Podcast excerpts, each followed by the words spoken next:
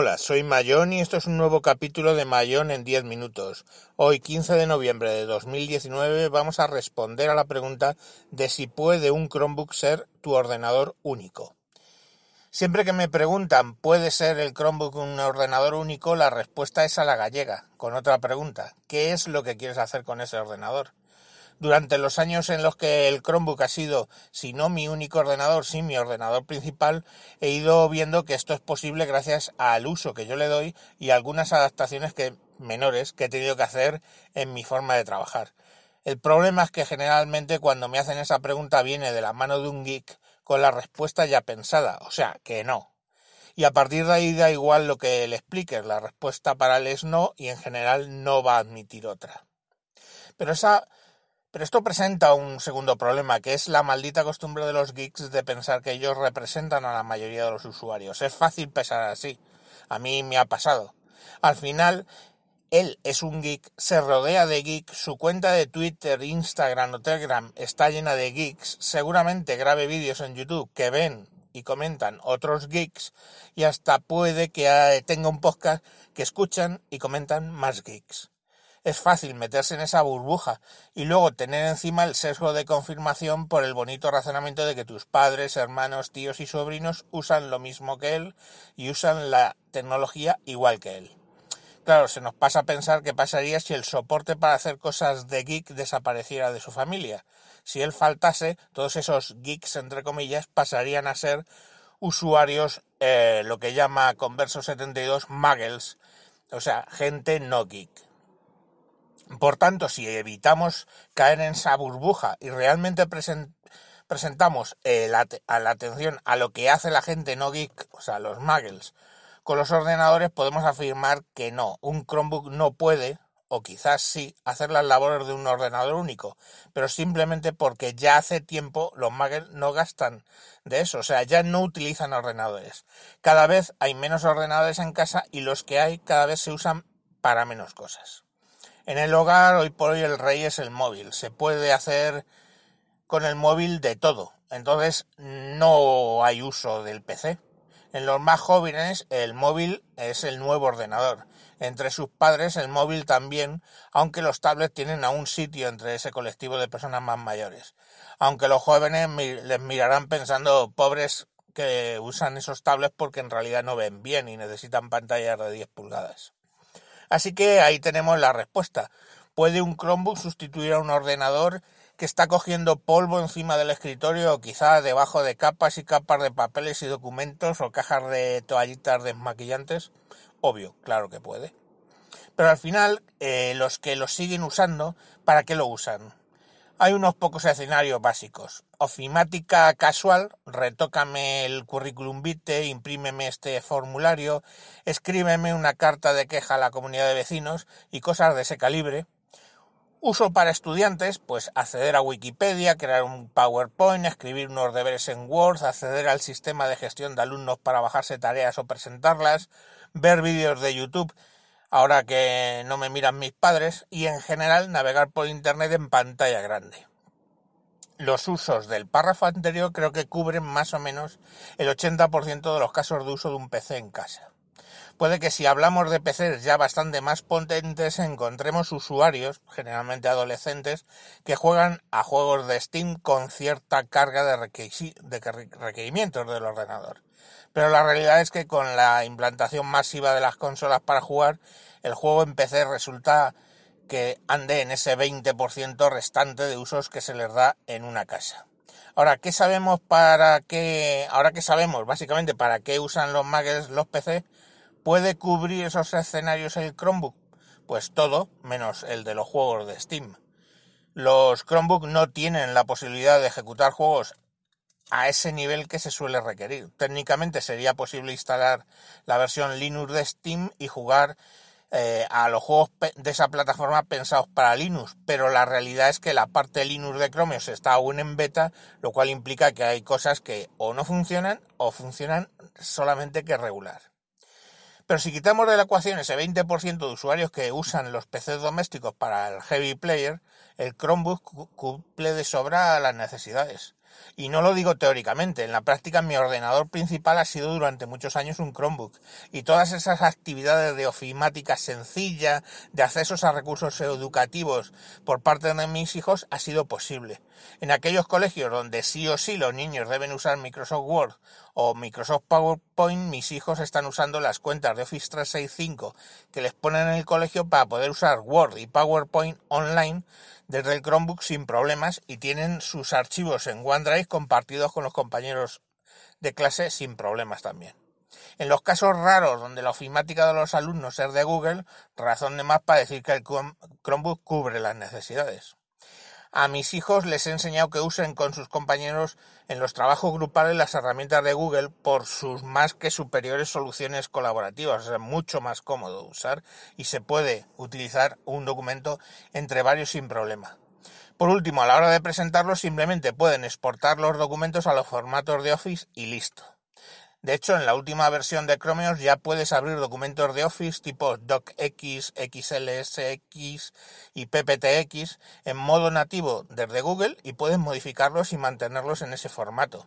Pero aún así, si no tienes ese truco, y con lo que he dicho antes, todo el ecosistema de Microsoft es perfectamente usable en un Chromebook. Por supuesto, desde el equipo puedes acceder generalmente sin problemas a todas las webs de recursos educativos que tengan el tema de roble en la Comunidad de Madrid o lo que sea en la comunidad autónoma de vosotros, eh, que me estáis escuchando. En general, cuando hablamos de sistemas en Internet, todo es 100% accesible desde el Chromebook, dado que tiene un navegador Chrome completo que permite acceder a cualquier cosa que se pueda acceder desde un PC. Y volviendo al caso de los papás, no solo este tema de ofimática sencilla puede ser hecho desde Chromebook, sino todo tipo de gestiones con organismos oficiales. En el tiempo que he estado usando el Chromebook como mi ordenador principal, no solo he podido realizar el pago de impuestos municipales como el IBI y las basuras, sino también la declaración de la renta, el IRPF, sin ningún problema. Sé que hay algunas zonas en la administración donde exigen la maldita combinación Java más Internet Explorer, pero por suerte o porque esas zonas ya están muy en recesión no me he topado con ellas. Creo que son más para temas de presentar impuestos de empresas y autónomos, cosa que escapa del amplio porcentaje de uso de la gente de los PCs en su casa. Por otro lado, por motivos familiares he tenido que hacer gran cantidad de procesos administrativos relativos a extranjería, permisos de trabajo, de residencia y ese tipo de cosas que obviamente no hace todo el mundo en general, pero que sí es significativo que también los he podido hacer con el Chromebook, con el aporte adicional de que cada papel que entregaba o recibía lo tenía perfectamente almacenado en la nube de Google Drive para poderlo usar en pasos sucesivos. Entonces, establecido que para lo poco barra nada que se usan los PCs en casa, estos son perfectamente sustituibles por Chromebook y entonces se plantean dos cuestiones. Primera, ¿qué beneficios tengo por usar Chromebook sobre un equipo Windows? Pues las ventajas son conocidas, duración de batería, seguro por diseño, no virus, actualizaciones no intrusivas, menos requerimientos que implican equipos más baratos, tener un sistema operativo más sencillo de configurar y más simple, diseñado para el uso que se le va a dar principalmente el navegador y opcionalmente aplicaciones Android como complemento. Y para los que nos guste trastear un poco, apps de Android más web apps más Linux apps que aún estando en beta son funcionales. Y aplicaciones Windows sencillas utilizando o Wine en el Linux o Crossover en Android. No se entienda esto último como que puedes ejecutar cualquier aplicación de Windows en el Chromebook y es una forma deseable de hacerlo, pero ocasionalmente para salvar alguna carencia se puede hacer. La segunda planteamiento es, entonces los equipos están limitados para los geeks o gente que hagamos un uso intensivo de PC y no lo vamos a poder usar. Pues sí, también podemos usar Chromebook eh, los geeks, ¿no? Con ello volvemos a, la, a la pregunta inicial, ¿no? Según lo que quieras hacer. Yo te puedo contar las cosas más allá de lo que hacen los muggles que hago con mi Chromebook casi a diario. De entrada edito audio. Yo uso dos aplicaciones principalmente. Por un lado, Audio Evolution Mobile, que es una app de Android que me permite perfectamente editar audio incluso con algunas facilidades que mi herramienta por defecto, que es Audacity, no tiene, tales como algunos tipos de efecto y los inserts por canal. Puedes meter hasta tres por canal el programa se ajusta perfectamente al Chromebook y no me ha dado fallos en todo este tiempo. es de pago, 8 euros, pero es un pago único y que podemos probarlo antes gracias a que existe una versión que se llama Audio Evolution Mobile Demo. Audacity.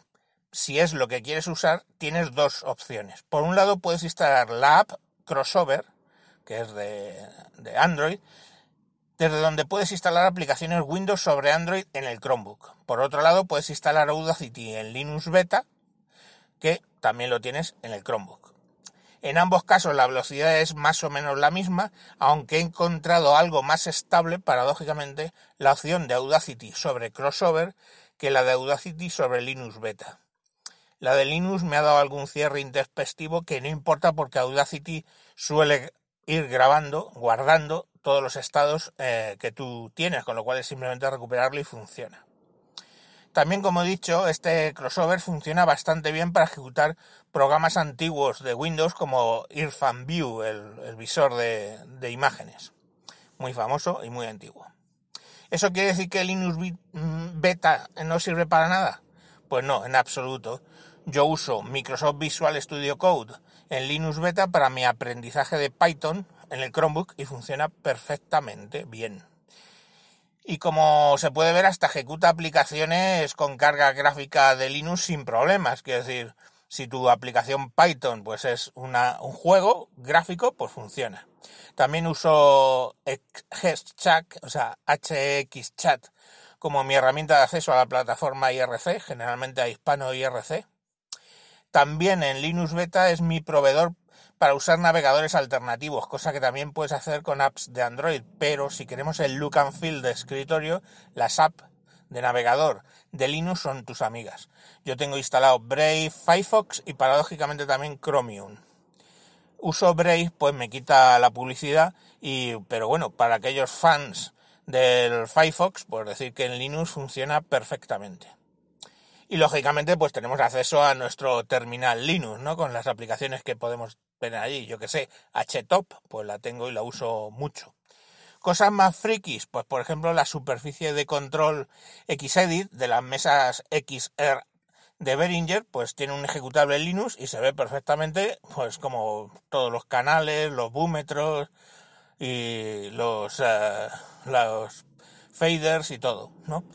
Eh, aplicaciones más de Linux, pues el Nano, ¿te gusta? Pues puedes ejecutar, instalas Nano y puedes editar tus ficheros de Linux con Nano. Y luego tenemos también las aplicaciones Android, que ya eso no está en beta y que funciona perfectamente. Por ejemplo, yo uso Power Director para editar vídeo, aunque también he usado Caden Live en Linux Beta, pero le tengo cariño a esta aplicación y me muevo muy rápido con ella. Eh, ¿Quieres ver series de HBO, Netflix, eh, Amazon Prime o escuchar tu música en Spotify o en YouTube Premium? Pues tienes la app de Android o la página web para poder hacerlo. ¿Estás harto de trabajar y tienes que echarte una partidita? Pues tienes juegos de Android y algunos no son tan casual player, ¿no? Como pensáis, porque estamos hablando, por ejemplo, Call of Duty, Grand Theft Auto, el famoso este Puff Mobile, yo qué sé. Pues, por ejemplo, pues puedes jugar al PUB Mobile en pantalla grande y es una gozada. Luego tienes todo el mundo de las web apps, ¿no? Yo uso el navegador, en el navegador uso Slack, por ejemplo, para comentar con la gente de WinTablet, pero también tengo allí Telegram y WhatsApp, conversores de archivos, de apps para cortar y pegar o firmar PDFs, una, la consola famosa de Spreaker para poder grabar podcast, editores de imágenes como Photopea o PixLR, que suelen ser los que yo uso para componer imágenes que subo a WinTablet o para las carátulas de los podcasts. Tiene Google Maps, Google Translator, en general todos los servicios de Google. Y, como ya he comentado, tanto Office Online como OneDrive. Aplicaciones de Android que uso bastante también son, por ejemplo, OneNote para tomar notas en las reuniones o Sodo con X, Docs para ver y editar ficheros PDF. Para leer, pues eh, la aplicación de Kindle funciona genial en una pantalla grande.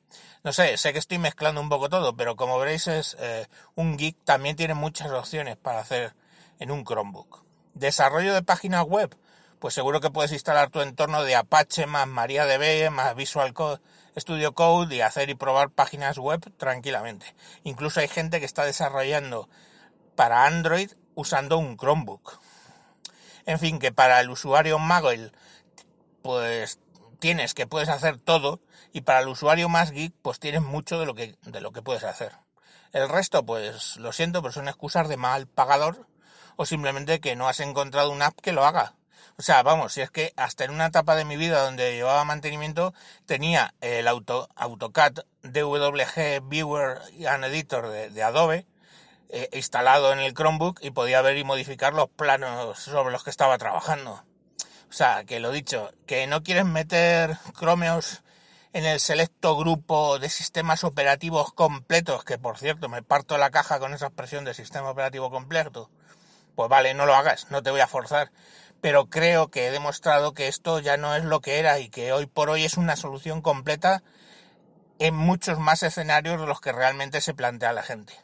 O a lo mejor ya tienes un Chromebook y lo disfrutas. En ese caso, enhorabuena, tu PC ya no se te va a parar en plena presentación para instalar los últimos parches de seguridad que ya abren otras nuevas vías de acceso para ser parcheadas.